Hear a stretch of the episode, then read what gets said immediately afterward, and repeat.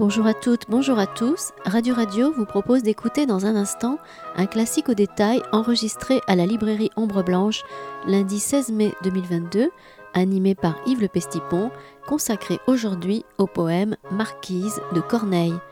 Bonne écoute.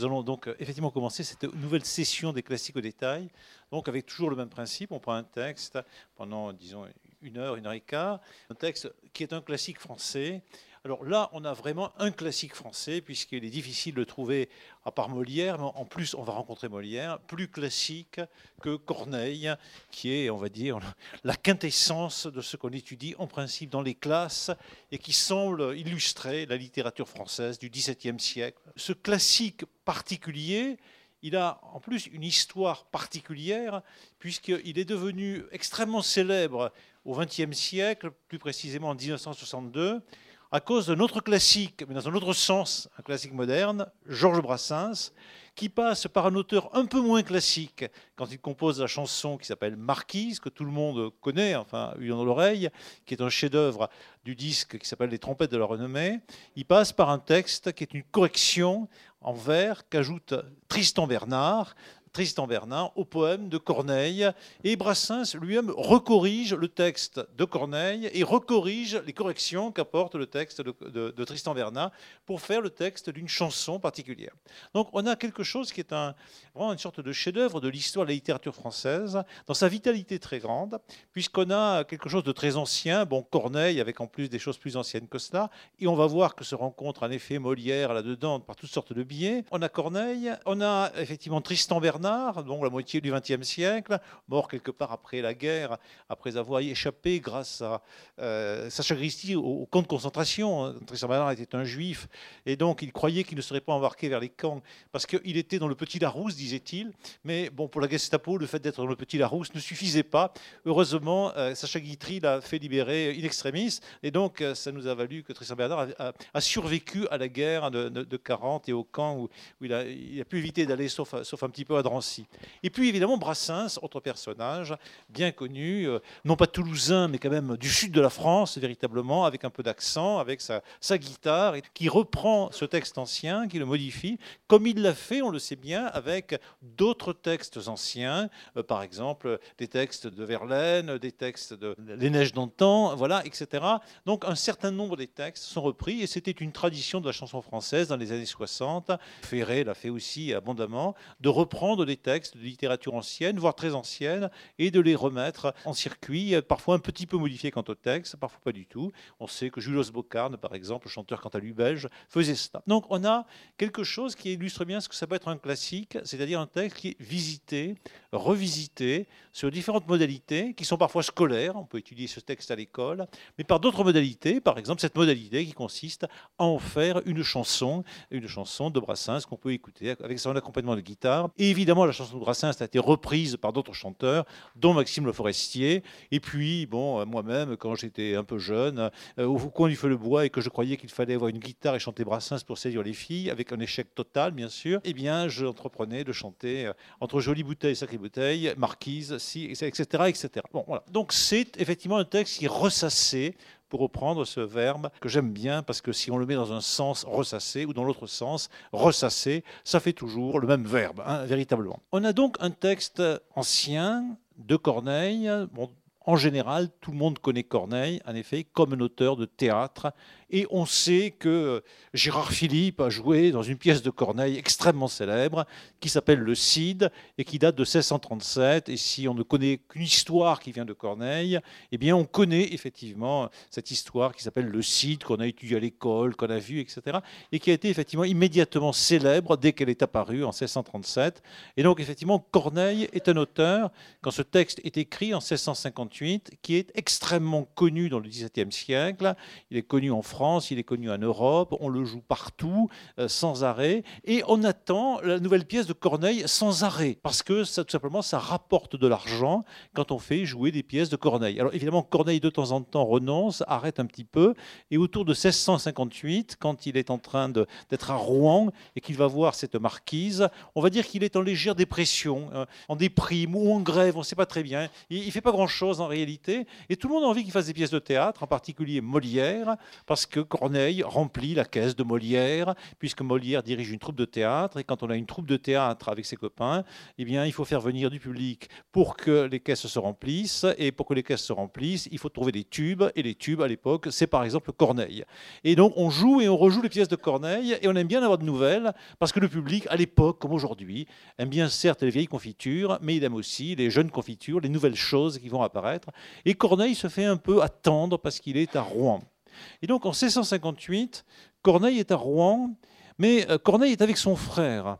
Et ce qu'il faut savoir, c'est que le frère de Corneille, qui s'appelle Thomas, était à l'époque beaucoup plus célèbre et gagnait encore plus d'argent que Pierre Corneille. On a un peu oublié qu'il y avait deux Corneilles, donc pas un mais deux, et que le grand Corneille, Pierre, celui qui est dans tous les théâtres, dans, les bibliothèques, un peu partout, son buste se dresse à droite et à gauche, et qu'on dans les écoles, était euh, certes très connu, euh, très respecté, très admiré, mais considéré comme légèrement euh, pénible, ce qui était un peu vrai, voilà, du point de vue de caractère. Et on préférait nettement les pièces à machine, les pièces avec des divertissements multiples, les aventures, les effets de scène en tout genre, le romanesque plus ou moins espagnol, et souvent espagnol, de son frère qui s'appelle Thomas Corneille. Et donc il y avait deux frères qui jouaient du théâtre, qui écrivaient des pièces de théâtre. Un extrêmement estimé, euh, Académie française, tout ce qu'on veut dans ce genre, sérieux, bon, vraiment idéal. Pierre Corneille pour la librairie bleu blanche, on voit bien à peu près. Et Thomas Corneille, le petit côté un peu Johnny Hallyday, si vous voulez, hein, voilà, c'est-à-dire bon, une littérature un peu secondaire, mais qui remplit encore davantage les caisses. Et donc Corneille était à Rouen, qui est sa ville. Vous savez, donc à Rouen, partout, il y a des marques de Corneille, bien, bien sûr. Il a fait ses études là, il appartient à une famille d'avocats. Et puis, Corneille s'arrache de Rouen, ainsi que son frère, d'ailleurs, pour aller à Paris. Euh, c'est pas une ville très lointaine, parce que c'est quand même à Paris qu'on peut faire carrière pour le théâtre, c'est-à-dire, évidemment, remplir un peu sa caisse, obtenir de la gloire, obtenir éventuellement des femmes, enfin, tout ce qu'on veut que le théâtre, éventuellement, apporte. Il faut penser que le théâtre au XVIIe siècle est un art, euh, du point de vue de la scène, pratiquement sans concurrence. Évidemment, il n'y a pas le cinéma et tout cela. Voilà. Il n'y a même pas les opéras qui apparaîtront massivement après. Donc, on joue beaucoup de pièces de théâtre. Il y a une assez grande liberté là-dessus. Il y a différents modèles de scènes de théâtre à l'époque, hein, de, la, scène la plus basse, on va dire, le théâtre de foire, quelques tréteaux, jusqu'à des, pièces qui sont jouées dans les palais, hein, partout. Mais il y a du théâtre privé, il y a plusieurs théâtres publics à Paris et en province.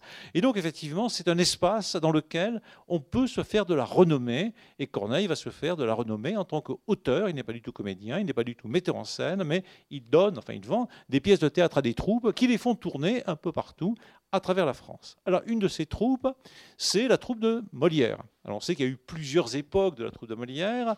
Un Molière euh, dont on célèbre l'anniversaire cette année, puisqu'il est né en 1622, donc euh, il est plus jeune que Corneille, qui est né une quinzaine d'années avant. Molière est un monsieur qui n'était pas destiné à être un homme de théâtre, d'ailleurs pas plus que Corneille. Il était destiné à être tapissier du roi, euh, c'est-à-dire c'est pas rien, hein, c'est pas juste réparer des tapisseries dans un coin par là.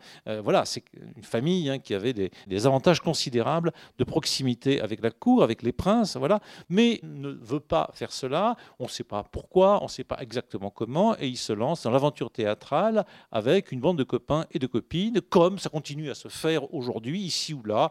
Je travaille parfois avec le théâtre du hangar, une bande de potes qui maintiennent depuis des années avec énergie un côté un peu proche, familial, etc., d'une troupe hein, qui existe, bien sûr, une troupe, des troupes, des groupes, des associations, etc., avec naturellement des crises, des moments hauts, des moments bas, et des expériences diverses et variées.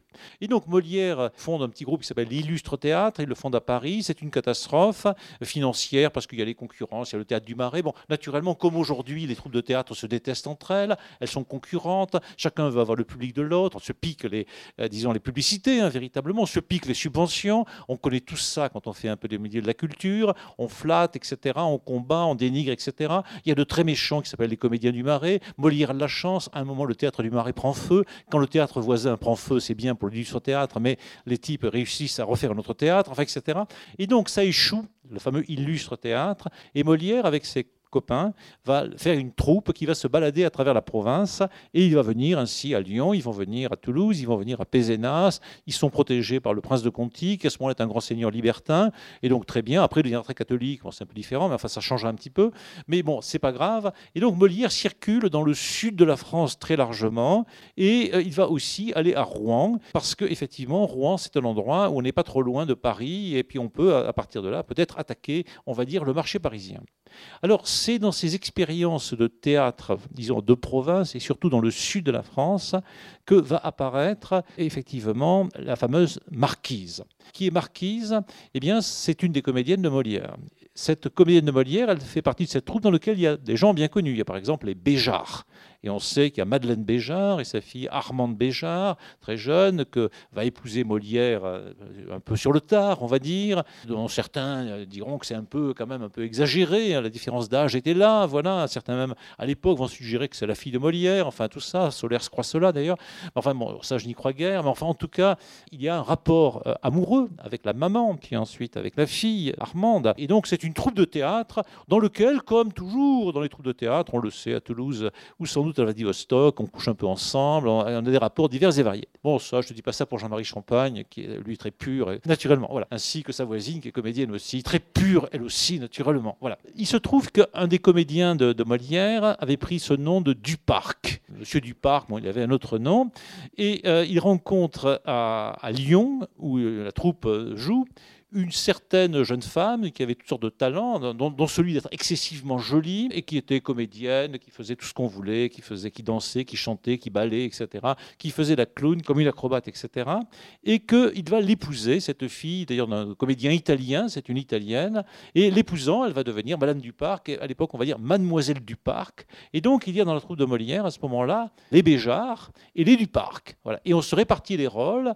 Bon, il y a quelques autres personnages, mais le fondamental c'est Molière les Béjards, les Duparc. Et on se balade et on sait bien quand on va voir la troupe de Molière, on va voir le très remarquable Molière, très rigolo, mais aussi éventuellement bon acteur de tragédie, puisqu'il joue massivement des tragédies, donc des tragédies de Corneille. Voilà, il les joue partout, à Béziers, à Montpellier, enfin voilà, à Avignon. Si on va se promener à Avignon, il y a une maison de Molière, et on voit là qu'il y a l'endroit où Mignard a peint Molière, le premier très beau portrait de Molière. Donc vous savez qu'il y a deux Mignards, ils ont peint des portraits de Molière, et donc ils ont joué à Avignon, ils ont joué à Lyon, ils ont joué à la Ressingle, et donc on va voir, parce a Molière, évidemment, parce qu'il a, du talent, une réputation. Mais on y va, comme toujours, quand on va au théâtre, on va aussi pour voir les comédiennes, naturellement. Ça reste toujours un peu vrai. Voilà. Et si possible, jolies, naturellement. Et la Duparc et les, les Béjas, elles sont excessivement jolies. Voilà, en tout cas, les témoignages en porte main. Elles sont naturellement un peu légères, bien entendu, enfin tout cela.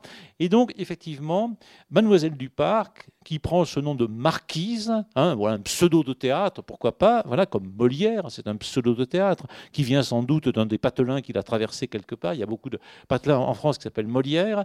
Et donc, ce pseudo de théâtre, bon, ben voilà, Mademoiselle Duparc, c'est son nom, enfin voilà, euh, parce qu'elle est mariée à, Monsieur Duparc, qui joue les rôles de serviteur, de valet, un tas de rôles de ce genre, jusqu'à la fin, voilà.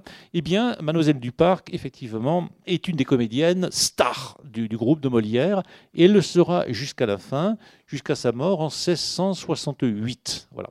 Et donc, c'est euh, une comédienne super sexy. Voilà. Alors, elle est tellement sexy d'ailleurs que euh, Racine, bien sûr, qui euh, est plus jeune que Molière et que Corneille, qui va être le Rimbaud de la littérature classique française à ce moment-là, c'est-à-dire qu'il va extrêmement vite réussir à faire quelque chose, va naturellement tomber amoureux de la Duparc, qui est plus âgée. Hein, vous voyez, c'est un peu comme Macron. Voilà. Le jeune Racine a très envie d'avoir la, la jeune Duparc. Et d'ailleurs, il va réussir Contrairement, on va le voir à Corneille, c'est-à-dire que là, Duparc était plus cougar que d'autres. Elle préférait les jeunes aux vieux Corneille. Bon, c'est pas mal dans une vie d'être courtisée par Corneille, d'être la copine. Enfin, la copine, là, on ne sait pas s'il y a eu une histoire d'amour. Hein. En tout cas, la collègue, la, collaboratrice de Molière, ça c'est certain, voilà, avec beaucoup d'énergie, et d'être évidemment l'amante de Racine, ce qui lui a probablement valu sa mort, puisque donc, on a beaucoup murmuré que Racine l'avait assassiné, ce qui n'est pas impossible parce que bon, Racine était vraiment assez, assez tordu, mais il semble surtout qu'elle ait fait un avortement des effets, des actions qu'elle a eues avec Racine. Elle a joué le rôle d'Andromaque, hein, c'était la première à jouer le rôle d'Andromaque. C'était vraiment bon, une,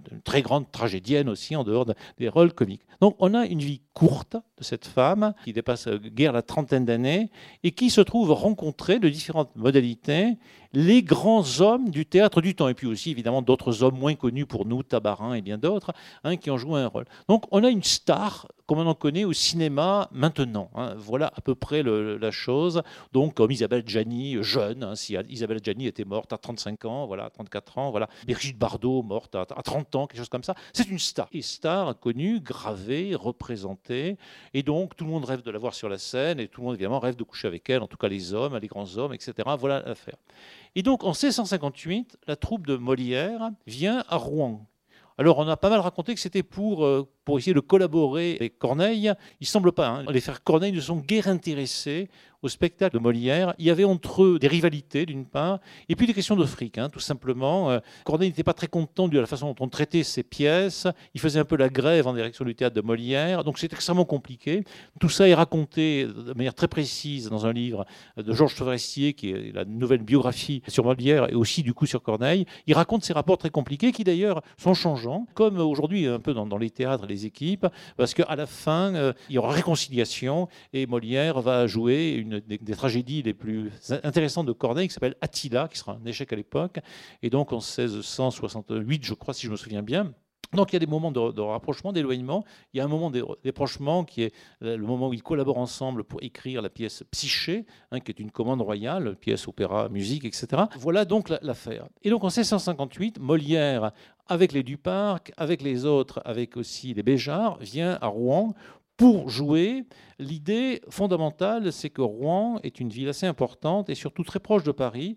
Et là, Molière est en opération de reconquête de Paris. Hein. on sait que très rapidement, il va se retrouver dans le camp Fouquet en 1658 et 2009, voilà, c'est-à-dire le ministre des Finances hein, de la fin du règne de Louis XIII, le grand protégé de Mazarin, celui qui se dit qu'il va être le premier ministre de Louis XIV et qui ne le sera pas parce que Louis XIV, dès qu'il prend le pouvoir, l'élimine très rapidement. Donc il se trouve là en phase préparatoire alors qu'il est déjà assez âgé, Molière. Hein.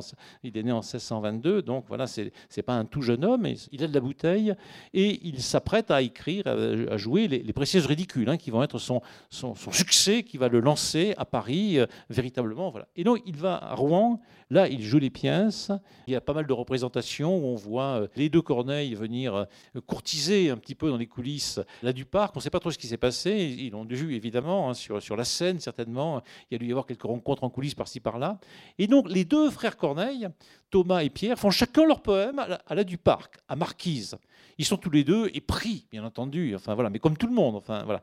Et donc, comme euh, voilà, il peut y avoir des, centaines sans doute de petits textes de déclarations que des gens ont pu faire, y compris Giscard, je sais, à, Brigitte Bardot du temps où elle était belle, enfin voilà, hein, avec euh, réussite ou échec, euh, échec apparemment dans le cas de Giscard et aussi dans le cas de Corneille. donc, on n'est pas devant une histoire, on va dire romantique, avec gens sur le point de se suicider si la belle ne cède pas. Hein, voilà, n'est pas du tout dans ce truc-là, on n'est pas dans, dans, dans Rolla ou je ne sais quoi de ce genre on n'est pas avec Werther et tout et tout. Donc c'est des messieurs assez âgés, euh, des notables, hein, voilà, célèbres, illustres, qui ont, qui ont de la bouteille. Ils sont puissants et ils voient arriver une comédienne qui est une star, et puis ils y vont de leur poème. Voilà. Mais donc ils ne, se suicident pas le soir. Hein, voilà, ils sont, bien tranquilles. Alors pour nous, c'est une idée de la poésie, on va en dire là, qui est un peu étrangère à nos conceptions de la poésie. Pour nous, l'idée de la poésie, elle est traversée, bon, par Goethe, mais en France en tout cas, par Victor Hugo et par Rimbaud. Le poète, on le pense toujours comme une espèce de voyant qui, si possible, meurt jeune. C'est l'idéal. Bon, Victor Hugo, il a peau dure, mais enfin, les autres, ils meurent jeunes, plus ou moins alcooliques, comme Verlaine.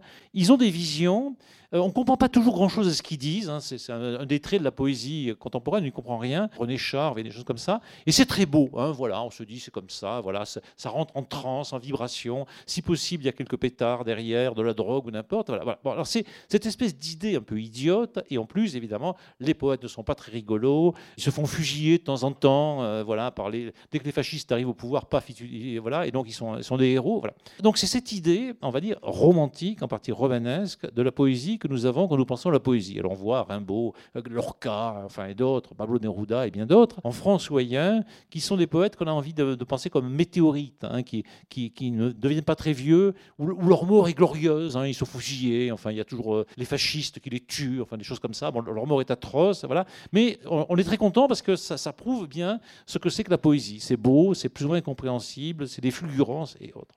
Alors cette idée, c'est une idée moderne de la poésie, qui est d'ailleurs une idée ancienne.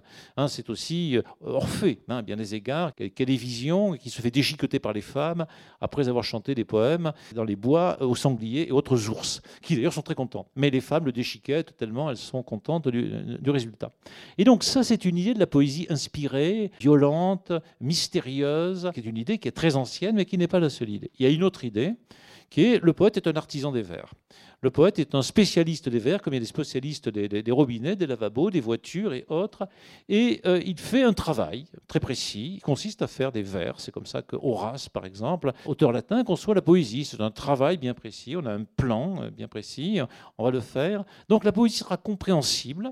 Elle sera aussi bien écrite que possible aux yeux des normes du temps. Elle va respecter des codes très précis. Et puis, éventuellement, elle sera drôle, elle sera à distance. C'est le cas de La Fontaine. La Fontaine est mort vieux, bien sûr, tranquillement. Voilà, il n'a jamais été malheureux terriblement. Enfin bon, il a eu quelques petits problèmes comme tout le monde. Il a écrit des fables, qui est un genre tout à fait ancien, en vers, avec des variations par rapport à des formes tout à fait anciennes. Il était tout sauf romantique, il gérait ses affaires, hein, voilà, tranquillement. Et puis, on voit bien que dans les fables, il y a toujours du sourire, hein, il y a une présence du sourire. Si on doit faire des thèses sur l'humour, chez René Char, on aura un peu de mal, par exemple. Hein, voilà. Ça ne correspond pas tout à fait à notre idée de la poésie. Une autre idée, ancienne, qu'on peut dire classique, mais qui rivalise hein, avec, l'autre poésie qui existe aussi ancienne, la poésie orphique, une idée d'une poésie où le, poète est un artisan des vers. Vingt fois sur le métier, remettez votre ouvrage, polissez-le sans cesse et le repolissez. Enfin, voyez, donc, on est tranquille, on travaille comme l'artisan hein, travaille, fait, fait une pendule. Et puis, on acquiert du métier, bien sûr, le métier de l'artisan, mais aussi le métier à tisser. Hein, voilà. Et puis, euh, on regarde les choses avec un certain sourire. Alors, il y a des poètes contemporains qui sont dans cette optique-là. Par exemple, Francis Ponge. Francis Ponge, auteur tout à fait anti-René Charien, qui est euh, devenu vieux, qui, votait Chirac, qui était de droite, conservateur, tout ce qu'on veut. Voilà. Il n'était pas de Rouen, il était de Caen, enfin bon, pas, pas très loin. Voilà. Il aimait bien les pierres de Caen régulières et il travaille ses textes, il explique comment, il ne prétend pas être inspiré par les dieux, la drogue, l'alcool, le sexe, je ne sais pas quoi. Et il fait des poèmes qu'il appelle par exemple pièces. Hein, voilà. Et donc on va traiter de l'abricot et travailler. et il montre ses brouillons très précisément. Et son modèle, c'est Malherbe. Son modèle, c'est Malherbe. Ce n'est pas Rimbaud, hein, ce n'est pas Victor Hugo euh, ou les poètes surréalistes ou autres. Donc ces deux tendances existent euh, toujours, hein. mais simplement dans, l'imaginaire qu'on a, pour nous le poète, c'est plutôt Léo Ferré, euh, préparé par Rimbaud, préparé par Villon, qui souffre, qui meurt, qui est un peu bandit, etc. Même à l'époque, on ne comprenait pas vraiment les poèmes de Villon. Ici, on a une autre idée de la poésie que caractérise assez bien le titre du poème, Stance. Le poème s'appelle Stance. Alors Stance, c'est pas une forme poétique très précise, comme le sonnet, par exemple. Le sonnet est une forme poétique très précise. On peut faire un sonnet, c'est 14 vers réguliers, etc. Il y a certains modèles de sonnet, et on sait très bien ce que c'est qu'un sonnet et ce que n'est pas un sonnet. Par exemple, les jeux floraux font des prix de sonnet. Euh, bon, en général, pratiquement tous les prix qu'ils décorent, c'est des sonnets erronés, hein, avec des erreurs, parce que les types qui les corrigent ne savent pas ce que c'est qu'un sonnet précisément, mais on peut les corriger et leur dire, attention, ça, c'est pas vraiment un sonnet, c'est un faux sonnet, euh, c'est un, piège. Hein, voilà. Mais donc, il y a des techniques très précises pour ce que c'est qu'un sonnet, il y a des techniques très précis pour ce que c'est qu'une balade. Il y a plusieurs formes de balade, etc. La stance n'est pas une forme poétique au sens où le sonnet est une forme poétique. Stance, ça veut dire stanza en italien, c'est la demeure, la maison, c'est lieu où on se tient. Les stances de Raphaël, par exemple, qui se trouvent au Vatican, ne sont pas des poèmes, mais ce sont des pièces dans lesquelles il y a des peintures dans, le Vatican. Donc, stance, stare, hein, stat, se tenir, hein, voilà, le verbe latin qui est à l'origine de tout ça, c'est quelque chose qui se tient. Et donc, la stance, c'est quelque chose qui se tient. Alors, qui se tient dans, plusieurs sens. D'une part, la stance doit être composée d'éléments, des strophes, par exemple, généralement c'est des strophes, qui ont chacun, chacun de ces éléments une autonomie complète de forme et de sens. C'est-à-dire, à la fin de chacune des strophes qui sont là, vous avez en principe un point, et vous pouvez isoler la strophe, elle veut dire quelque chose, puis après vous avez autre chose, et puis après vous... Donc on se tient. Et d'autre part, on tient le sens. C'est-à-dire, contrairement à, ce que propose Rimbaud, par exemple, hein, quand il se dit qu'avec la poésie, il va fixer des vertiges, cette idée de vertige, un dérèglement lent de tous les sens, hein, quelque chose comme ça. Voilà. Là, on n'est pas du tout de ce côté-là, on est du côté de quelque chose qui se tient. Ce texte-là, je peux le résumer, je peux l'amplifier, je peux vous dire, on peut se dire de quoi ça parle, comme on va dire une fable de La Fontaine. Et donc c'est pas un poème mystérieux. Il y a toujours eu des poèmes mystérieux, ésotériques, auxquels on comprend rien et qui sont très beaux, qui sont pleins de sens dans leur mystère même. Mais ici, ce n'est pas du tout le cas. Alors, le, mot stance s'emploie aussi au théâtre dans un sens un peu différent. Par exemple, Corneille parle, il y a les stances du Cid hein, dans le Cid. Alors là, c'est un moment où le héros, en l'occurrence Rodrigue, va parler tout seul avec lui-même dans une forme versifiée régulière qui n'est pas celle de la pièce dans son ensemble. La pièce dans son ensemble est un alexandrin et les stances du Cid, où il réfléchit sur, sur le malheur qui risque de lui arriver, c'est effectivement un passage, on va dire, lyrique, avec une forme strophique qui n'est pas la succession des alexandrins en rime plate qui domine l'ensemble de la pièce qui s'appelle le style. L'art de la stance est un art, on va dire, classique par excellence. C'est une demeure, donc quelque chose de stable, c'est bien solide. Voilà. Chaque élément est parfaitement isolé et isolable. Il y a une cohérence de sens. Et on va dire tout simplement, ça veut dire quelque chose que l'on comprend en gros du premier coup si on maîtrise à peu près la langue française et les références culturelles minimales qui sont dedans. Minimales parce que ce n'est jamais de la poésie euh, ésotérique, avec des allusions à des parties de mythologie que personne ne connaît, etc. Donc c'est fait pour être compris, tout simplement. Et ça heurte un peu notre idée de la poésie. Euh, je pense par exemple à une très belle formule de René Char qui dit La poésie est de toutes les eaux claires, celle qui ne s'attarde jamais au reflet de ses ponts. C'est très très beau, je ne sais absolument pas ce que ça veut dire. Je ne suis pas sûr que René Char le savait aussi, mais c'est extrêmement beau. On peut faire miroiter des pensées à l'intérieur sans fin. C'est une formule admirable à bien des égards. Mais euh, si on devait se dire et voter démocratiquement, qu'est-ce que ça veut dire, s'il fallait le, traduire en anglais ou, en chinois ou, faire un résumé de texte, une amplification, on serait sans doute pas tout à fait d'accord. En revanche, si je lis le poème Stance que je vais faire, eh bien oui, on sait de quoi ça parle, apparemment en tout cas.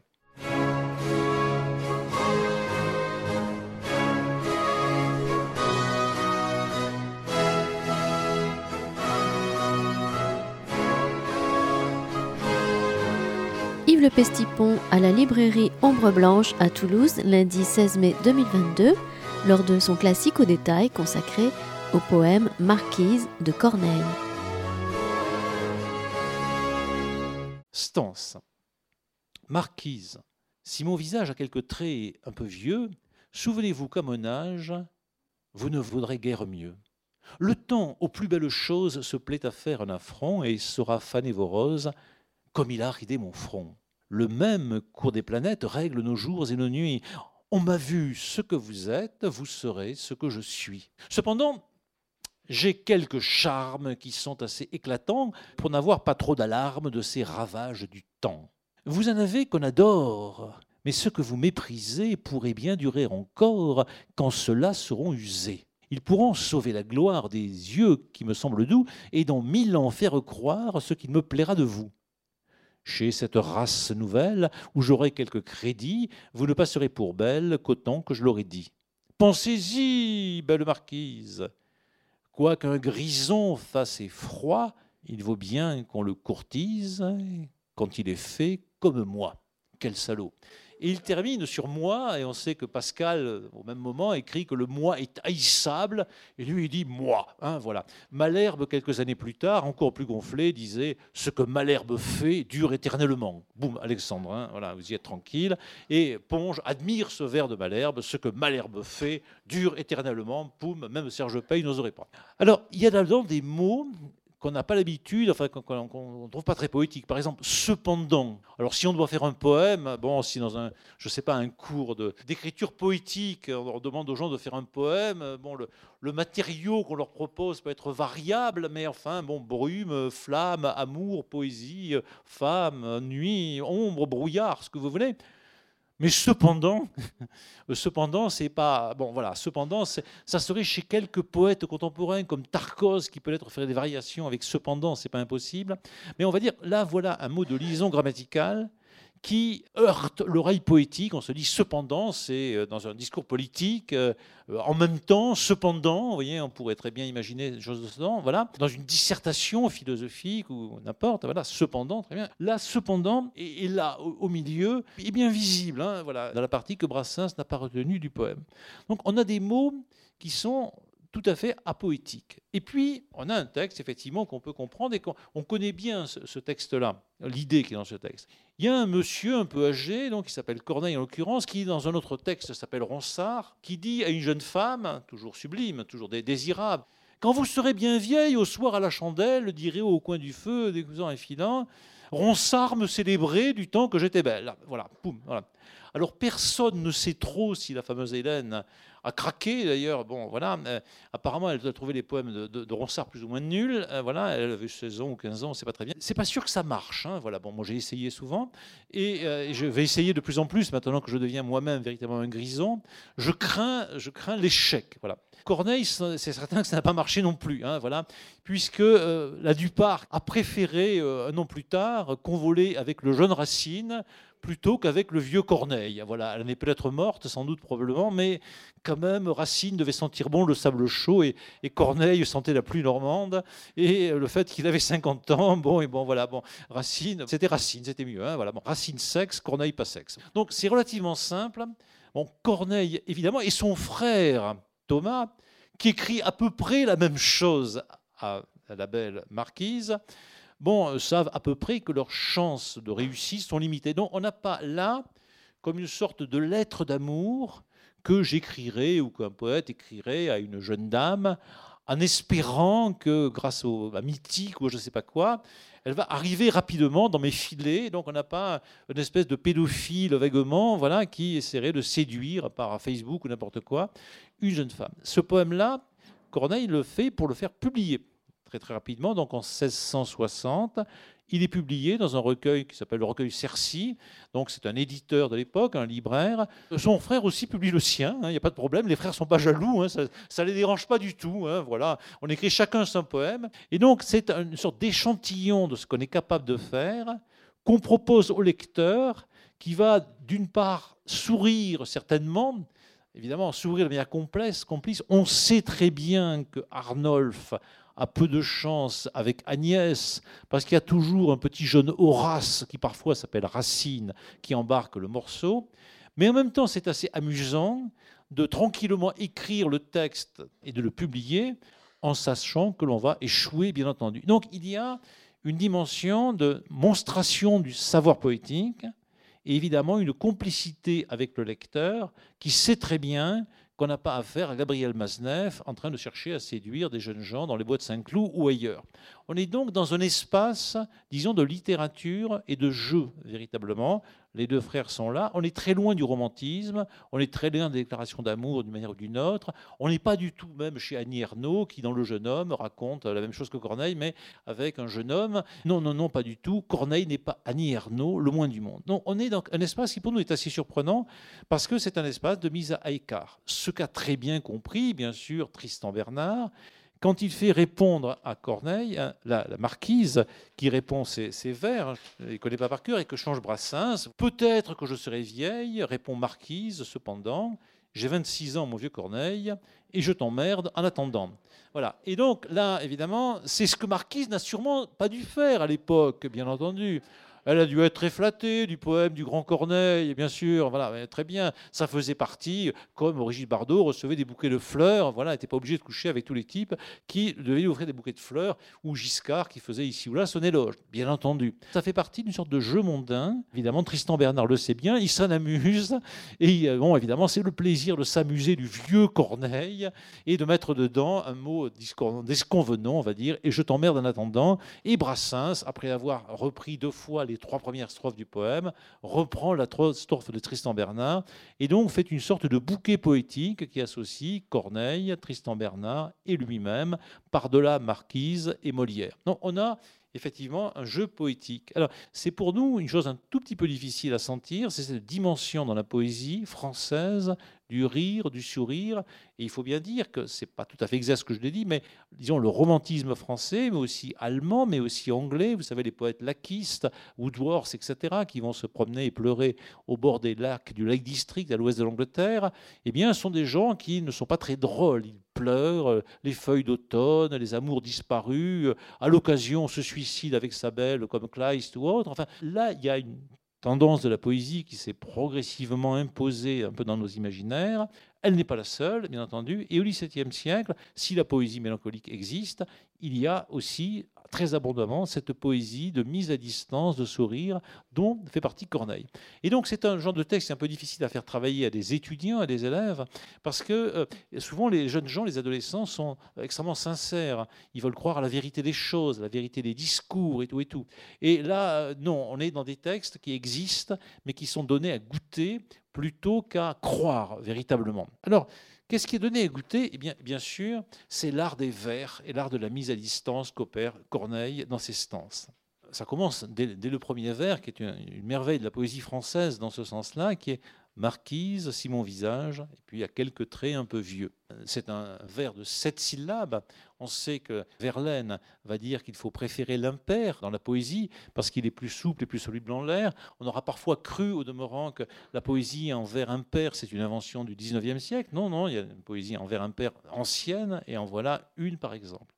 Et donc, on a effectivement régulièrement des vers impairs qui se succèdent, des vers de 7, voilà, et qui sont des vers qui se riment très fortement, avec un système de versification tout à fait normal, avec une alternance de rimes féminines, visage, âge, des rimes masculines, vieux, mieux, et puis ensuite chose, rose, affront, front, planète, être, nuit, suit. Donc des rimes qui sont très, très sonores, des rimes riches, ou en tout cas au moins suffisantes, qu'on repère, qui alternent les choses. Et donc ça commence par un vers qui est une adresse à Marquise.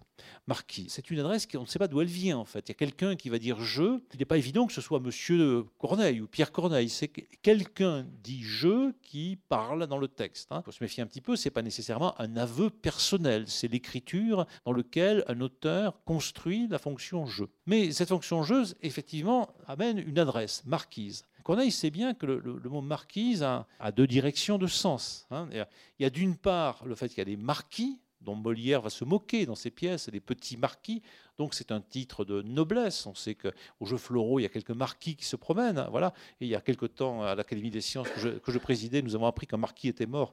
On ne savait pas très bien qui c'était, mais il était mort en Normandie. Et donc, monsieur le marquis est mort, nous dit une dame au téléphone. Et c'était son mari, et on ne savait pas qui c'était. Bon, il y a vraiment des gens qui sont des marquis. Marquises, ça existe vraiment. Hein. Mais aussi, on sait bien au XVIIe siècle, dans des milieux, disons, cultivés, les gens qui lisent des poèmes, que marquise, c'est le nom d'une comédienne ultra célèbre et très sexy, qui est la Mademoiselle du Parc, dont on sait bien, quand on lit en plus le, le recueil Cercy en 1660, qu'elle est déjà la copine de Racine. Et donc c'est Corneille qui écrit à Marquise, alors que Racine se tape euh, Marquise. Enfin voilà, voilà, l'affaire. Il faut imaginer l'ambiance. Hein. C'est un petit monde, Paris, le Paris du théâtre à l'époque. Comme aujourd'hui, le, Toulouse du théâtre, c'est tout petit. Hein. Si quelque chose se passe au théâtre du Ring, euh, on le sait au théâtre du Hangar et à la cave poésie rapidement. Voilà. Si Sébastien Bournac a une aventure d'amour, rapidement au théâtre de la Cité, on est au courant, bien sûr. Enfin voilà, c'est comme ça, tout le monde le sait, tout le monde dit du mal de tout le monde, etc. Là, c'est la même chose le public lit un texte de Corneille adressé à Marquise au moment où Marquise se tape Racine, ou si vous préférez, Racine se tape Marquise, enfin comme vous voulez.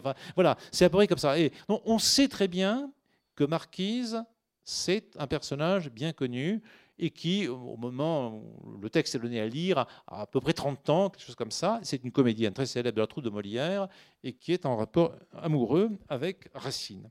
Mais euh, il y a plus joli que ça il y a aussi le fait que c'est marquise Simon Visage. Et là, on entend que euh, le mot visage est préparé par le mot marquise. Marquise, visage, ige, visage, etc. Il y a un écho interne de la chose. Et il y a ce mot visage. Visage, ce n'est pas le mot gueule c'est pas le mot tronche, c'est pas le mot tête. C'est, enfin, vous voyez, une série de mots que je mettrai qui sont pas du tout synonymes. On sait que visage, visum, hein, bon, en latin, c'est ce qui est visible, apparent, etc. Et puis, ce qui fait que chacun d'entre nous a un visage particulier qu'on peut trouver joli, émouvant, laid, peu importe, qui nous est sympathique ou pas sympathique, mais qui est ce qui est ce qui exprime notre subjectivité tout à fait particulière. Un philosophe contemporain a composé des choses qui s'appellent l'humanisme de l'autre homme, euh, euh, qui s'appelle Lévinas, ce, penseur, et réfléchit sur le visage.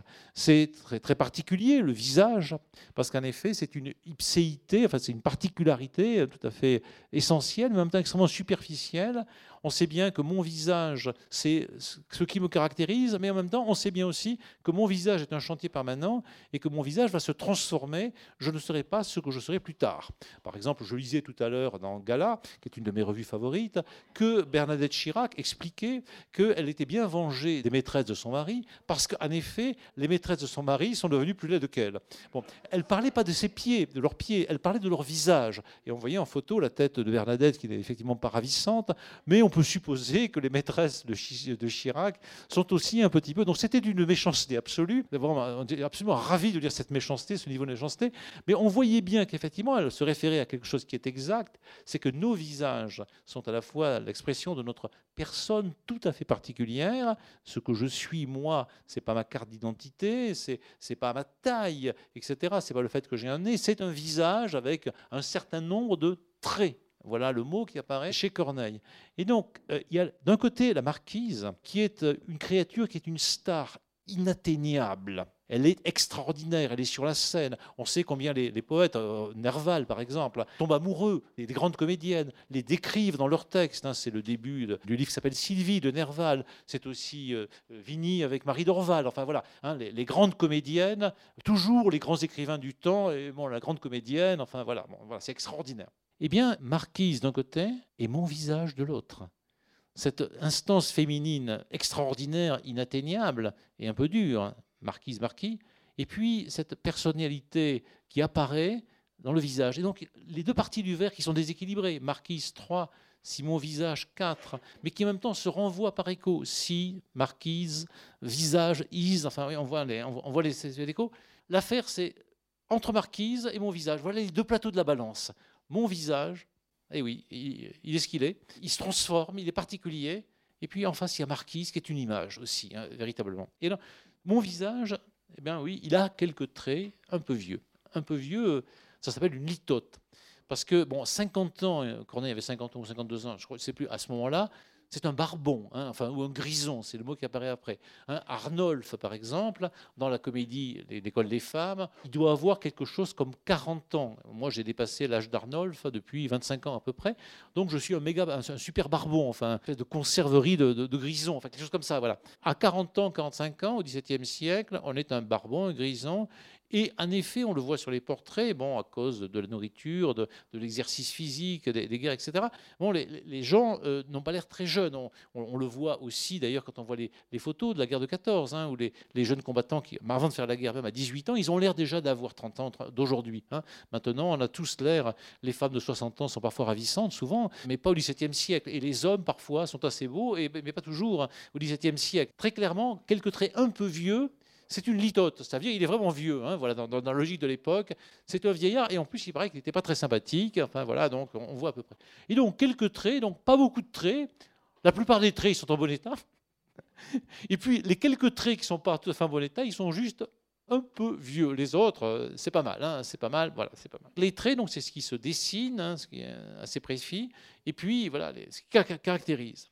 Eh bien, à quelques traits un peu vieux, on se dit, là, on a quelque chose qui ne sonne pas poétique pour nous, parce qu'on a ah, que, quel cœur, c'est pas joli, hein, voilà, des sanglots longs, des violons de l'auteur, à quelques traits, c'est que les occlusives, hein, à quelques traits un peu vieux. Enfin, voyez, bon, là, on dirait que c'est mon ami Sébastien Lespinasse qui aime bien que la poésie soit parfois pleine d'occlusives et de consonnes, et que souvent la poésie française est pleine de liquide. Ben, là, on est ce côté-là, c'est à quelques traits un peu vieux, et on peut aller le faire sans fin au théâtre du Rangard, dans Bruissonnante, et on dira, c'est pas terrible, c'est pas beau, quoi, c'est la poésie moderne, quoi, c'est pas terrible. Revenons à la poésie jolie de Verlaine ou d'autres. À quelques traits un peu vieux, et non, c'est du Corneille. Hein, voilà. À quelques traits un peu vieux. Donc, Marquise, si mon visage, Z, I, ouverture finale, féminité, et puis masculin, que, très, très, très vieux. Enfin, d'accord, voilà.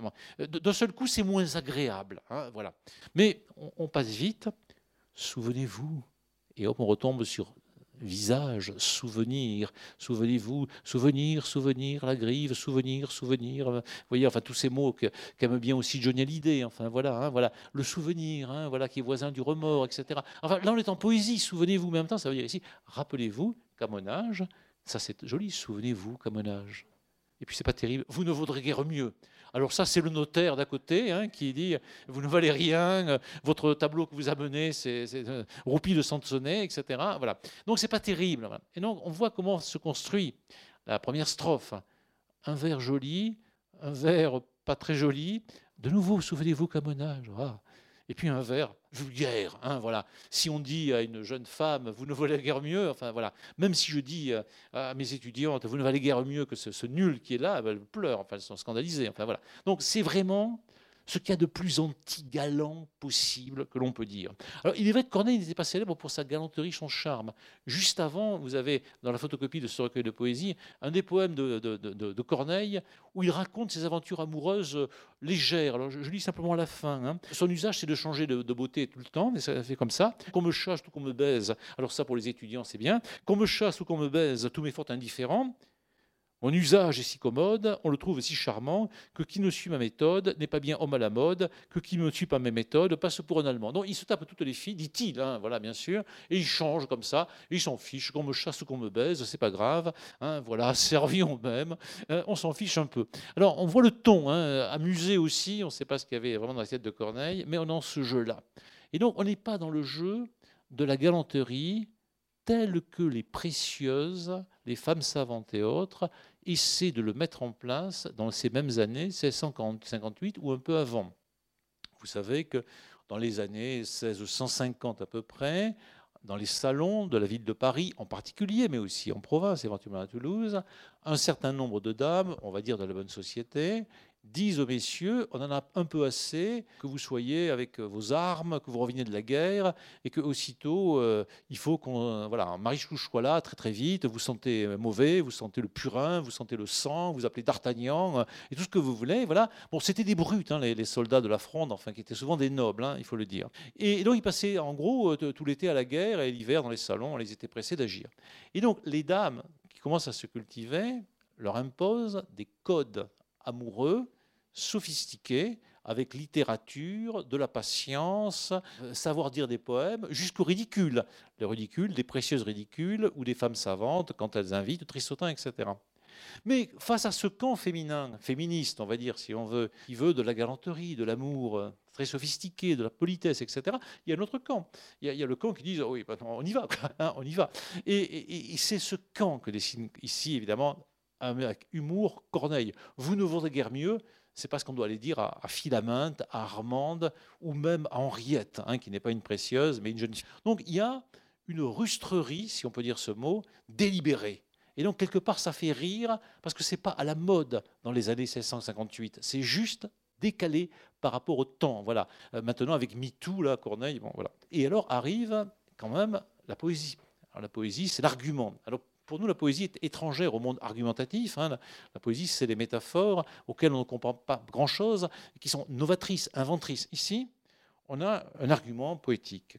Reprend Brassens. Le temps aux plus belles choses se plaît à faire un affront et saura roses comme il a ridé mon front. Alors on reconnaît un des mots de la poésie française depuis le roman de la rose, c'est la rose, bien sûr. Et donc la rose qui vient de Guillaume de Loris, de Jean Demain, qui se promène évidemment dans beaucoup de poèmes de Ronsard et de Dubélé.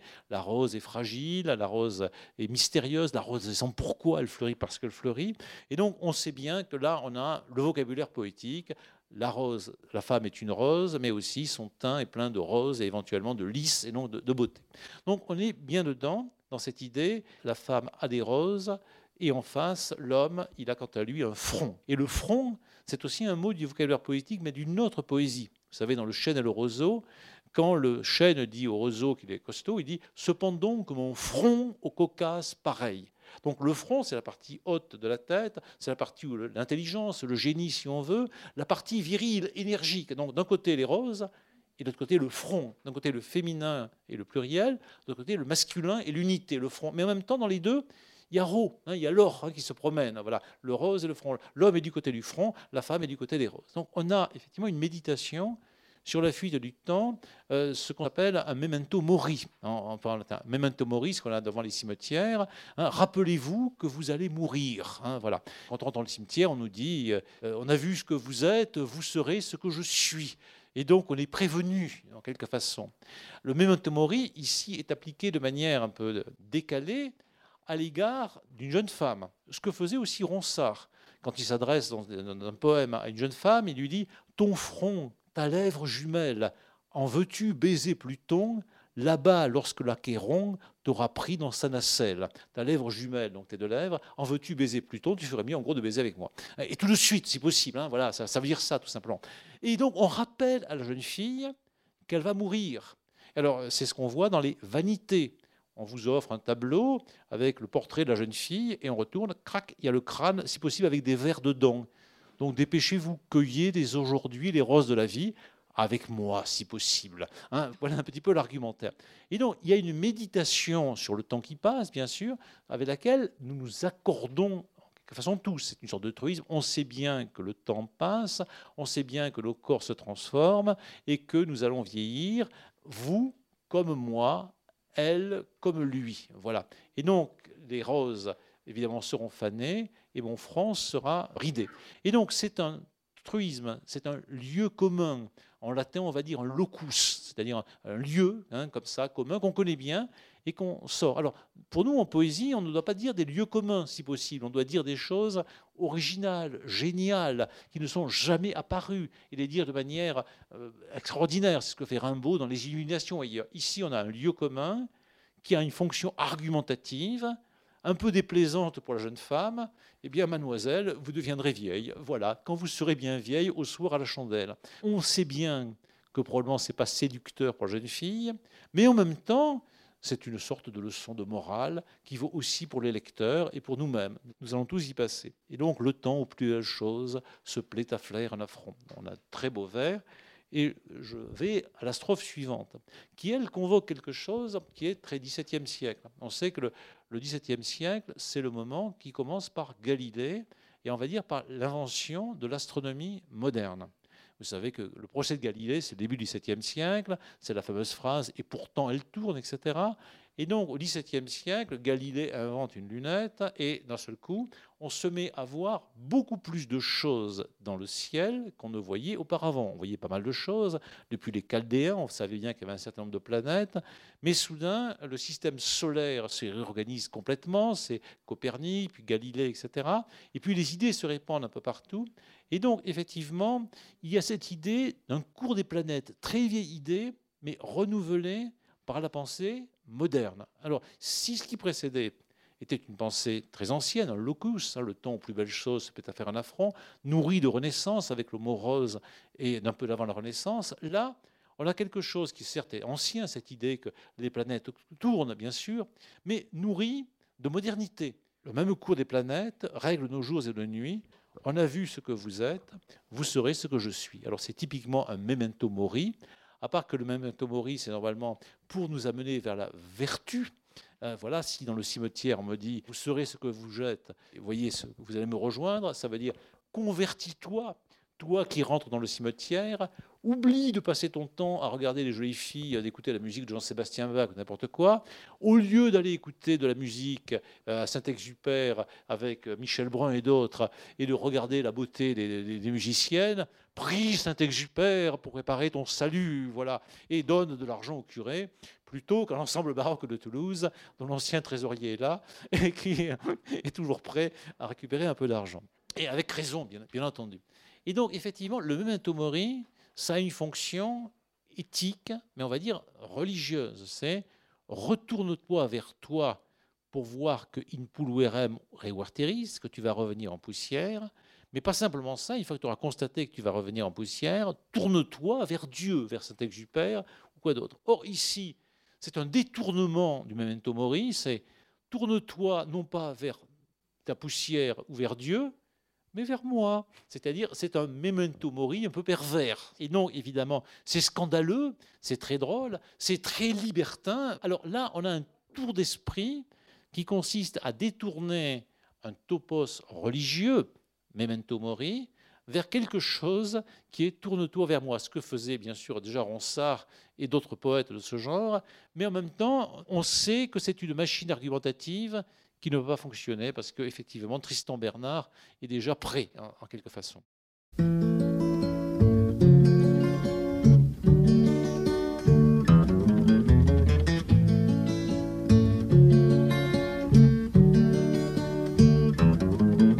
Marquise si mon visage a quelques traits un peu vieux.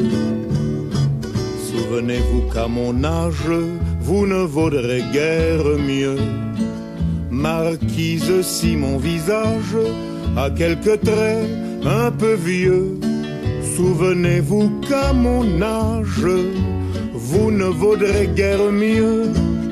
Alors une fois que ces trois strophes ont été prononcées, qui sont assurément les plus belles, celles que Brassens va récupérer, hein, vraiment, en les modifiant très légèrement pour que ça euh, aille un petit peu mieux dans sa musique. Cependant, si j'ai quelques charmes qui sont assez éclatants, pour n'avoir pas trop d'alarme de ces ravages du temps, vous en avez qu'on adore, mais ce que vous méprisez pourrait bien durer encore quand ceux-là seront usés. Alors arrive le grand dispositif argumentatif de Corneille. C'est pas simplement nous sommes à égalité en ce sens que vous allez devenir vieille, comme moi je suis déjà devenu vieux, un même cours des planètes. Nous sommes tous les deux des êtres vivants, des êtres humains emportés dans le flux éternel du temps. Là maintenant arrive une autre idée très différente que n'a pas retenue Georges Brassens dans sa chanson, parce qu'elle nous paraît à certaine manière très étrange, mais qu'elle est une idée vraiment fondamentale dans l'histoire de la civilisation européenne. C'est l'idée de l'immortalité des œuvres d'art. Et donc l'idée que euh, les artistes qui ont composé ces œuvres immortelles sont en quelque façon immortels. C'est une idée étrange, ce n'est pas une idée qui parcourt toutes les civilisations. Euh, je me suis beaucoup intéressé à des époques aux statues africaines. Les noms des statuaires africains d'il y, a 100 ans ou 200 ans sont très très rarement connus. Les types ne les gardent pas et les statues sont jetées à la poubelle. Une fois qu'elles ont fait leur fonction, même pas à la poubelle, elles se décomposent. Ce qui fait qu'il est très rare de trouver des statues en bois, je ne sais pas, du XVIIe ou du XVIe siècle, parce que dans la logique des Africains, effectivement, des différents groupes, sauf exception tout à fait particulière, eh bien une fois que la statue qui nous paraît être un chef-d'œuvre a fait sa fonction, qu'elle est un peu dévorée par les vers, eh bien on la remplace, on met une autre à la place. Mais dans la civilisation occidentale depuis bien longtemps, et en particulier depuis la Renaissance, il y a l'idée qu'il y a deux éternités possibles. Il y en a une qui est acquise par le salut. Le salut, euh, bon voilà, après ma mort, grâce à mes actions ou grâce à la grâce, peu importe, j'entre en, immortalité, heureuse ou malheureuse, l'enfer ou le paradis. Et donc ceci concerne tout le monde, vous comme moi. Mais il y a une autre immortalité qui, s'enracine dans, autre chose, qui est l'immortalité par la gloire. Et la gloire, on peut l'avoir de deux manières. Soit par une action exceptionnelle, remarquable, bon, euh, je ne sais pas, Napoléon, enfin, quiconque, Louis XIV, donc une action militaire, une action éventuellement charité remarquable, un bâtiment remarquable qu'on a fait, donc la gloire qui fait qu'on reste dans la mémoire des hommes. Ça, cette idée, on la comprend assez bien, mais il y a une autre idée. La gloire, on peut l'obtenir par des œuvres d'art, par des poèmes, par des tableaux, par des peintures, avec cette idée que donc les œuvres d'art, on va continuer à les regarder, contrairement aux autres objets que produit la culture, la civilisation, pendant des siècles et des siècles. C'est une idée un peu bizarre. On voit bien effectivement que, à part quelques aspects de, collectionneur, cette chaise ou cette table ou ce verre, eh bien probablement, une fois que euh, son usage aura été accompli, il ne va pas être contemplé pendant des siècles et des siècles. Et pourtant, on peut dire que ce verre a une beauté assez considérable. Il ne sera conservé que si notre civilisation est absolument détruite et qu'il ne reste notre civilisation que ce verre et que je ne sais pas quoi, les petits hommes verts qui nous remplaceront retrouveront ce verre, le seul, euh, voilà, une espèce d'artefact artefacts archéologiques, mais euh, on ne parierait pas un instant sur la survie esthétique de ce verre, alors que les tableaux de Picasso, les, œuvres de Soulage, par exemple, pour rester dans la peinture, les musiques de, de Philippe Glass, n'importe, les chansons des Beatles, etc., on se dit, voilà des choses qui euh, sont intéressantes pour nous, puisque là on parle d'œuvres contemporaines, mais probablement ça va intéresser encore des gens pendant des siècles et des siècles, et d'ailleurs on les conserve dans des musées, le musée Soulage à Rodez par exemple, alors que Soulage est encore vivant, on s'attend bien qu'il finisse par mourir quand même, mais, mais on se dit, de toute façon même s'il meurt demain, eh bien ces œuvres passeront euh, à l'infini, on les conserve dans un musée, et il y aura toujours des gens pour s'y intéresser, alors que probablement on ne s'intéressera plus à ce verre, à cette table, à cette chaise ou autre. Et donc il y a une sorte d'immortalité par les œuvres, non pas militaires, mais par les œuvres d'art, de musique, de peinture, de littérature et autres. Cette idée, remonte à l'Antiquité gréco-romaine. Virgile et quelques autres, grecs et les romains, pensaient qu'effectivement, un certain nombre d'œuvres, d'Homère ou d'autres, passeraient la nuit des temps et des siècles. Et donc, ça justifiait le fait qu'on faisait des portraits, des, des sculptures qui étaient censées représenter des gens qui étaient morts il y a bien longtemps, et on relisait leurs œuvres, on les vénérait. Et à la Renaissance, donc au XVIe siècle en France, au XIVe, XVe siècle en Italie, on s'est dit en effet que ces œuvres de l'Antiquité avaient traversé ce qu'on peut appeler la nuit du Moyen Âge. C'est faux, le Moyen Âge n'est pas une nuit, mais enfin en tout cas une période qu'il voyait comme une période, disons, de destruction et d'inculture, à tort au demeurant, et que ces œuvres continuaient à exister et que leurs auteurs continuaient à, les intéresser, à nous intéresser. Et donc, ça vaut la peine de traduire et de relire Virgile, Lucrèce, Épicure ou bien d'autres, et de regarder les statues qu'on peut trouver dans les champs, par là, quand on fait des fouilles du côté de Pompéi ou d'ailleurs. Il y a cette idée que parmi l'immense masse des objets littéraires, d'images, de musique ou d'autres que produit la civilisation, quelques objets, peu, mais quelques-uns, vont survivre à travers la nuit des temps. Voilà l'idée. C'est très injuste, hein, parce que par-ci, par-là, bon, Soulage survivra peut-être, ou Picasso, mais pas tel ou tel peintre de Toulouse ou d'ailleurs, qui peut-être font des œuvres très estimables. Et donc c'est cette idée que, de manière tout à fait non démocratique, par-ci, par-là, quelques œuvres surgissent et que ça vaut vraiment la peine d'acquérir cette immortalité par-delà le passage du temps. Et alors, disons, au XVIe et au XVIIe siècle, se construit très fortement en Occident, et en France en particulier, l'idée fondatrice de la pensée, on va dire classique si on veut, d'une immortalité par les œuvres. Et donc, il est possible d'obtenir l'immortalité par les armes, éventuellement. Hein, la gloire militaire, c'est possible. Mais il y en a une autre qui est encore plus sûre, c'est par les œuvres. Et Corneille est convaincu de cette idée-là. Il est tellement convaincu de cette idée-là qu'il va faire quelque chose de tout à fait nouveau dans l'histoire du théâtre français et européen. C'est qu'il va publier ses œuvres complètes. Jusqu'à présent, on faisait les pièces de théâtre, d'accord? On les vendait aux comédiens, ou les, comédiens les, volaient, hein, parce qu'on l'envoyait dans la première représentation, il y a un type qui arrivait, qui avait un système d'écriture très rapide, un, type ou deux ou trois, il recopiait la pièce le plus vite possible, il allait la revendre en province, avec des vers faux, c'est pas grave. Mais donc on, se piquait les pièces comme ça, vous voyez, imaginez donc euh, on aille au théâtre du Ring ce soir, et on voit qu'il y a une pièce qui réussit, car on va la copier rapide, on la revend au hangar par exemple, très cher bien entendu, hein, voilà, et qui la rejoue, et craque, le, Ring euh, prend un bouillon, parce qu'à côté on la joue mieux. Voilà. Et donc on se pillait les pièces, mais on les imprimait pas et les premières pièces de Molière n'ont pas été imprimées. Et Corneille a cette idée d'imprimer ces pièces. Alors à ce moment-là, tout, le monde, va le faire.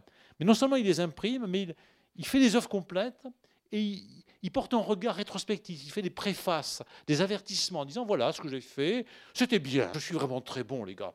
J'aurais pu faire un peu mieux, je corrige un petit peu ce détail, etc. Avec l'idée donc de faire déjà un peu ce qu'on fait dans la bibliothèque de la Pléiade, des œuvres complètes, dirigées par lui de son vivant, pour l'éternité. Hein, voilà. Euh, Molière euh, va se mettre lui aussi à publier ses pièces au bout d'un moment, euh, voilà. Et puis tout le monde va se mettre à publier son théâtre. Et donc cette idée, le théâtre va être joué dans un moment, mais aussi pour l'éternité. Les poèmes, etc., et les tableaux, les musées, on va conserver longtemps. Et donc il y a une autre immortalité que l'immortalité religieuse, le salut, une autre immortalité que l'immortalité par la gloire militaire ou par le règne. Il y a l'immortalité par les œuvres et ça, c'est une idée à la fois ancienne et relativement nouvelle, à laquelle Corneille, et auparavant Ronsard, adhèrent particulièrement. Mais Corneille va l'illustrer extrêmement dans cette époque, disons, de, restabilisation de, de l'économie et de la politique qui est le milieu du XVIIe siècle. Et donc, il y a quelques charmes qui sont assez éclatants. Donc, on avait eu quelques traits un peu vieux, il y a quelques charmes. Et charme est un mot à plusieurs sens parce que c'est à la fois le charme de la femme, bien sûr, c'est aussi le Carmen qui vient chanter et qui nous ensorcelle, mais ça peut être aussi le charme des poèmes. Valérie va composer un recueil, enfin des poèmes qui s'appelle Charme, bien entendu. Et donc, charme est un mot à, plusieurs sens. Et effectivement, il a des charmes, il a les charmes de la poésie, mais il a aussi peut-être quelques charmes par là de son visage, parmi ses traits un peu vieux. Et ces charmes sont assez éclatants, et donc éclatant n'est pas simplement joli, agréable, éclatant c'est ce qui va aller pour la gloire militaire, par exemple. La victoire de Louis XIV est éclatante, évidemment, les trompettes sonnent, enfin, etc. Et donc il y a quelque chose comme un lien anormal entre charme et éclatant on voit bien que les charmes ne sont pas éclatants, c'est-à-dire ne font pas du bruit, hein, véritablement. Ils sont gracieux, agréables, plaisants, attendrissants, émerveillants, etc. Mais éclatant va un peu de l'autre côté, c'est la trompette, hein, quelque chose comme ça, alors que les charmes sont du côté d'une musique un plus douce. Et grâce à ces charmes qui sont assez éclatants, litote, ils pensent qu'ils sont vraiment très éclatants, bien sûr. Là, là, assez, euh, c'est pas comme un peu tout à l'heure. Pour n'avoir pas trop d'alarme de ces ravages du temps, et donc de nouveau litote, c'est-à-dire je n'ai strictement aucune alarme quant aux ravages du temps, parce que je suis sûr de moi, parce que j'ai déjà composé le Cid, Horace, Polyeucte, Sina et tout un paquet de trucs, et je suis déjà un solide classique bien installé à Rouen, même si en ce moment je suis en retrait parce qu'il y a cet élément-là, en 1658, c'est la pose de Corneille. Il va reprendre, il va réattaquer. Parce que quand il va voir que Racine, non seulement lui pique Marquise, mais a du succès, alors là, bon, là, il ne faut pas exagérer. Et là, bah, pièce, pièce, pièce, pièce de nouveau, Édipe, etc. Jusqu'à la fin, parce que évidemment, c'est la concurrence. Hein, voilà, on ne peut pas supporter que Racine. Bon, voilà. Vous en avez qu'on adore. Mais ceux que vous méprisez pourraient bien durer encore euh, quand ceux-là seront usés. Donc, périphrase. On ne sait pas de quoi on parle. Euh, on ne sait pas de quoi on parle, mais euh, on a des définitions de quelque chose qu'on va compléter et dont on peut supposer que Marquise est assez intelligente pour comprendre de quoi il s'agit, mais si ce n'est pas Marquise, on s'en fiche un peu de Marquise, le lecteur, qui sait très bien qu'effectivement, Corneille est Corneille, que le jeu renvoie à ce personnage euh, dont les charmes sont éclatants. Et ces charmes pourront sauver la gloire des yeux qui me semblent doux, et dans mille ans faire croire ce qu'il me plaira de vous. Donc, les yeux qui me semblent doux, c'est les vôtres, mais n'exagérons pas, il y en a d'autres. Vous comprenez, mademoiselle, que, bon, bon, il y a vous, mais il y en a d'autres. Hein, voilà. C'est d'ailleurs ce qui se dit dans, le poème d'avant. Donc, les yeux qui me semblent doux, c'est les vôtres, mais ce n'est pas nécessairement les vôtres. Quel mufle Il y en a d'autres. Bon, la concurrence est là. Vous en avez qu'on adore. Ils pourront sauver la gloire des yeux qui me semblent doux, et dans mille ans faire croire ce qui me plaira de vous. Un peu pervers. Vous êtes entre mes mains parce que quand vous serez morte, quelque chose de moi sera toujours vivant, ce sont mes poèmes, et d'ailleurs je le prouve, puisque je publie en 1660, à vous qui êtes allé coucher avec euh, Racine, ce petit salopard qui est en train de me piquer les places dans le théâtre, je publie ce texte qui dit déjà que, etc., etc. Et donc c'est une petite vengeance, évidemment, Molière et les autres rigolent, enfin voilà, tout le monde s'amuse. Louis XIV, naturellement, hein, tout le monde rigole. Enfin, Louis XIV était évidemment euh, de, Marquise. Enfin voilà, hein, tout ça, on est dans un petit milieu entre Paris et Rouen où on se lit, on se publie, on se connaît, et naturellement on se déteste, hein, parce qu'on est rivaux. Chez cette race nouvelle, donc pas de racisme, la race ici, c'est simplement les gens qui apparaîtront plus tard. Et donc, on n'emploie pas le mot race au XVIIe siècle dans le sens où les racistes et racialistes du XIXe siècle l'employaient c'est bon, des êtres nouveaux qui vont apparaître, ces nouvelles recrues. Et donc, il y a une sorte de théâtre du monde, hein, où des gens montent sur la scène sans arrêt. Eh bien, l'idée de cette époque qu'on appelle parfois baroque, c'est qu'il y a un théâtre dans lequel nous sommes. Aujourd'hui, c'est Yves Le Bestipon qui est là et vous, le public. Eh bien, dans, dans 100 ans, il y aura d'autres gens qui parleront dans une autre librairie peut-être. Voilà, nous serons tous morts et, et il y aura encore des gens qui parleront d'autres choses. Donc, on se succède les uns les autres. Chez cette race nouvelle, j'aurai quelques crédits, vocabulaire un peu de notaire, de banquier si vous voulez, et aussi euh, de cour. Avoir du crédit, c'est avoir du crédit auprès du prince, euh, à, la cour. Et donc avoir un peu de crédit, mais évidemment, il est convaincu qu'il aura beaucoup de crédit. Hein. On est dans la litote. On dit que l'art classique, c'est l'art de la litote. Hein. C'est ce que dit parfois Gide. Mais là, c'est la litote répétée sans arrêt de quelqu'un qui sait très bien qu'il aura, enfin, il est convaincu qu'il aura beaucoup de crédit. Hein. Vous ne passerez pour belle qu'autant que je l'aurais dit. Euh, voilà. Et quelque part, autant que je l'aurais dit, vous entendez le mot comédie qui se balade dedans, autant que je l'aurais dit. Hein, voilà, comédie qui se, promène. C'est le grand rire du théâtre, véritablement. Eh bien, oui, mademoiselle, marquise, voilà, vous êtes belle, vous passez pour belle, mais vous dépendrez plus tard de mes paroles. Et Corneille, on ne sait pas très bien s'il apparaissait là, voilà, il passait un coup de téléphone, vous avez vu, j'ai raison. Parce que pourquoi on parle aujourd'hui, en mai 2022, de Marquise, qu'on parle de ses charmes et qu'on essaie de regarder sur Wikipédia ou ailleurs les portraits de Marquise Eh bien, c'est pas à cause de Marquise qui est morte, et bien morte, et ses cendres sont dispersées depuis longtemps, et on ne sait pas comment jouer, jouer, on ne sait pas, on peut imaginer ce qu'on veut. Mais on en parle à cause de Corneille, effectivement. Et donc c'est absolument atroce. Corneille avait raison. Ça n'empêche pas que Marquise n'a pas couché avec Corneille, n'a pas séduit Corneille. Et donc il avait tout à fait raison, mais ça n'a pas suffi à convaincre Marquise. Alors les femmes, les femmes, c'est peut-être comme ça. Pensez-y, belle Marquise. Quoiqu'un grison fasse froid, il faut bien qu'on le courtise quand il est fait comme moi. C'est terrifiant. Hein, voilà. Alors pensez-y, belle marquise, pensez-y. Euh, donc, ressassez cette idée avec la lourdeur du pensum hein, qui est dedans. Voilà, ne l'oubliez jamais, revenez toujours dessus. Voilà, c'est la fonction, ce que va vous dire le directeur de conscience. C'est que ce genre de choses que va dire un tartuffe à un orgon quelconque. Pensez-y, vous avez volé un gâteau, vous avez désiré la voisine, pensez-y. Voilà, il y avait un café à Toulouse qui s'appelait le Pensez-y autrefois, vers les Augustins. Pensez-y, belle marquise, pensez-y, marquise, et vous voyez, on retrouve hein, ces, petites. Elle est plus simplement marquise, elle est maintenant, elle est belle, marquise. Quoiqu'un grison, marquise, grison, et donc le grison a les cheveux plus ou moins gris et plus ou moins blancs, il le sait, face froid, je suis bien d'accord avec vous, je fais effroi, et chaud et froid, enfin, vous voyez tous les mots qui sont dedans, et on est à deux doigts hein, de la pièce qui va se faire 3-4 ans plus tard, de Molière, hein, qui s'appelle donc L'école des femmes, dans lequel un grison prétend ne pas faire effroi grâce à l'éducation qu'il donne à Agnès. On est bien d'accord, les grisons font effroi, bien sûr, il faut bien qu'on le courtise, quand il est fait comme moi.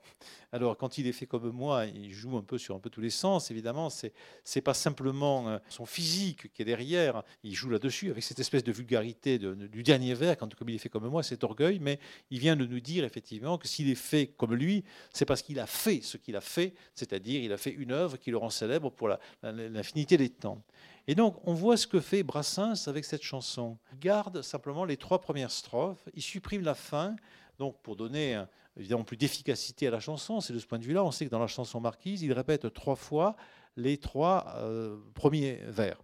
Et il supprime l'argumentaire qui suit, parce que s'il le gardait, ça veut dire que lui reprendrait à la première personne ce discours de moi, Brassens, je serai célèbre pour la suite infinie des temps, et Marquise, vous allez euh, me céder. Donc Brassens prudemment supprime cela par une sorte de modestie ou de fausse modestie. Il n'est pas certain que lui, quand même, croyait très profondément à l'éternité de ses œuvres. Hein. Euh, c'est pas probablement dans le caractère de Brassens.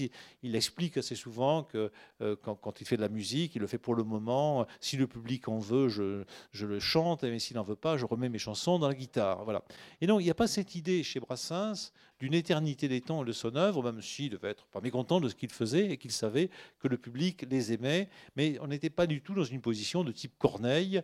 Et quand il euh, demande d'être enterré sur la plage de Sète, vous savez, il ne demande pas à ce que les belles viennent chanter ses chansons autour de lui. Il espère qu'elles viennent passer, euh, que lui descende sur la plage, qu'on l'enterre là, pour qu'il puisse passer sa mort en vacances. Mais il ne prétend pas que toutes les femmes se couchent avec lui parce qu'il a fait des chansons, etc. Donc on n'a pas du tout. Donc il supprime une partie. Donc il fait ce qu'on fait souvent avec des auteurs classiques français, ou euh, d'ailleurs pas, pas que français, on reprend le texte, on le transforme en partie. Des metteurs en scène parfois, par exemple Paul Berger, il y a longtemps au théâtre du Pavé, avait repris la pièce de Racine, Phèdre, et avait voulu imaginer que la pièce était jouée dans une prison de femmes, par des femmes, et ça impliquait un certain nombre de modifications dans le texte. Plus récemment, au même théâtre du Pavé, on a eu la, misanthrope, où donc les rôles étaient inversés, et donc ça impliquait un certain nombre de modifications, ici ou là, mineures, mais réelles du texte, parce qu'on on désire faire un autre travail euh, avec, ce texte-là. Et donc, euh, aimer les auteurs classiques français, c'est pas, ou français ou allemand ou espagnol, c'est pas nécessairement les respecter mot à mot précisément les auteurs de théâtre font parfois des, transformations. Et très prochainement, on va entendre dans Passe ton bac d'abord des gens qui sont d'ailleurs des Africains, qui ont repris des, musiques de Bach pour en faire des choses très bien, très intéressantes, mais qui ne sont pas strictement respectueuses de la partition de Bach, qui d'ailleurs n'est pas toujours euh, tout à fait précise, parce qu'il y a des inventions de possibilités diverses et variées. Et donc, évidemment, les grands auteurs en musique ou ailleurs, ils sont repris, retraités, et on sait bien comment Picasso a repris les tableaux de Velázquez, Las Meninas, et les a transformés de différentes manières. Et donc, Brassens transforme la chose. Et il fait la même chose d'ailleurs avec le texte de Tristan Bernard, parce qu'il le modifie un petit peu. Par exemple, dans le texte de Tristan Bernard, mon vieux Corneille dit la marquise. Et Brassens le modifie et le transforme en répond marquise à la tendance. Il fait de marquise un personnage, et à la place de dire, il dit répond, ce qui donne une cohérence plus grande à la chanson. Et donc on a là effectivement un texte qui circule un peu dans tous les sens, et qui est un texte délicieux au XVIIe siècle, mais encore plus délicieux grâce à Brassens et à Tristan Bernard, puisque donc ils ont repris et retourné la chose.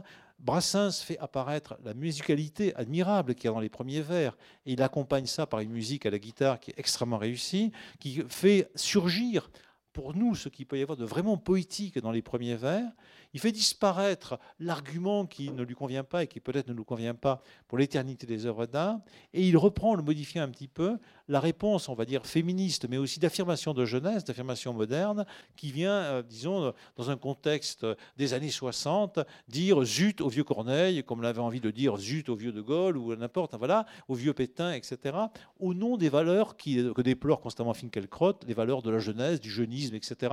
Et de temps en temps, vous savez, le samedi matin, j'écoute Finkielkraut, qui est toujours en train de déplorer la fin du monde, enfin tout ça. Et il pleure, voilà, c'est très triste, il a des fois tout à fait raison d'ailleurs. Moi aussi, je suis vieux, un peu moins vieux que lui, mais quand même, voilà. Et parfois, je pense en écoutant Finkelkraut, j'ai 26 ans, mon vieux Finkelkraut, et je t'emmerde en attendant, etc. Ce que pensaient souvent mes étudiants dans les dernières années où j'en avais, voilà, bien entendu. Et alors là, on a quelque chose qui est actif, qui amène mille débats, bien entendu, la jeunesse, la vieillesse, etc. On le voit dans les campagnes politiques et autres. Hein. le, candidat le plus âgé dit qu'il est le candidat de la jeunesse. Euh, les candidats très jeunes ont des idées qui ont l'air très vieilles, enfin, etc. Bon, donc tout ça est assez compliqué dans la vérité. Mais euh, on voit bien, effectivement, que cette opposition jeune-vieux, qui est très structurante de notre civilisation, qui est pensée comme douloureuse, amère, qui n'est pas du tout pensée dans les mêmes termes que dans d'autres civilisations, où quand on parle avec des Africains, on sait bien que souvent ils sont très étonnés par le, mépris que nous avons en général pour les personnes âgées, le, manque de considération, etc., le manque d'écoute.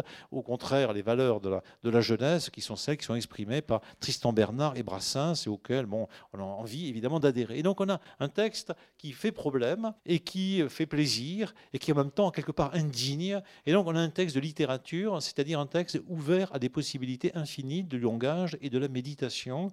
Bon, c'est une chance d'avoir ce genre de texte dans nos manuels de littérature et c'est une chance de pouvoir l'avoir expliqué aujourd'hui euh, ici devant vous. Voilà, et je suis très content de, faire cela. Alors cette année, ça va être euh, d'une certaine façon le dernier classique au détail de cette année de manière classique, c'est-à-dire avec explication de texte, le prochain, on le fera à l'hôtel César le 13 juin, ça sera très annoncé, et ça sera non pas un classique au détail explicatif, ça sera un dialogue qu'on va mener euh, avec Antoine Compagnon et moi.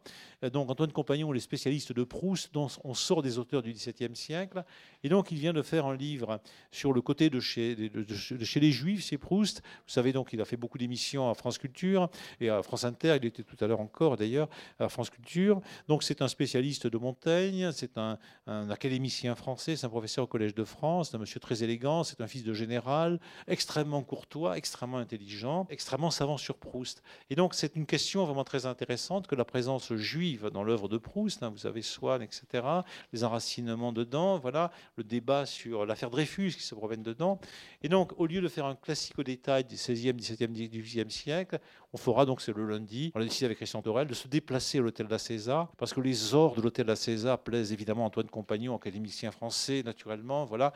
Et puis, on parlera un peu de Proust. Je vous enverrai, à ceux qui le, désirent, l'information qui sera dans le bulletin d'Ombre Blanche. Cette fois-ci, le classique au détail n'était pas bien annoncé, il n'était pas sur l'affiche. Là, il y a eu l'histoire à venir à submerger Corneille. Mais c'est pas grave. Voilà, nous sommes là. voilà. Il s'agissait d'un classique au détail enregistré le 16 mai 2022 à la librairie Ombre Blanche avec Yves Le Pestipon au sujet de Marquise de Corneille. Rencontre réalisée et mise en onde par Radio Radio. Marquise, si mon visage a quelques traits un peu vieux, souvenez-vous qu'à mon âge, vous ne vaudrez guère mieux. Marquise, si mon visage a quelques traits un peu vieux.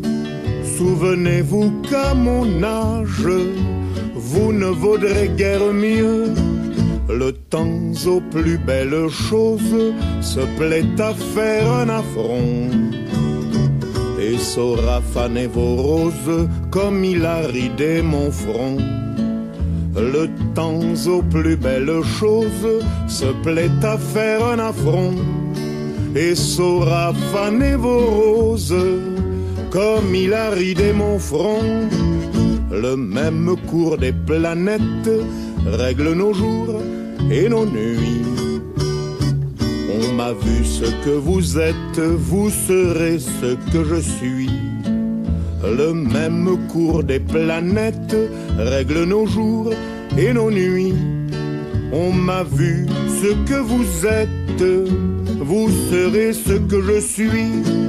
Peut-être que je serai vieille, répond Marquise cependant.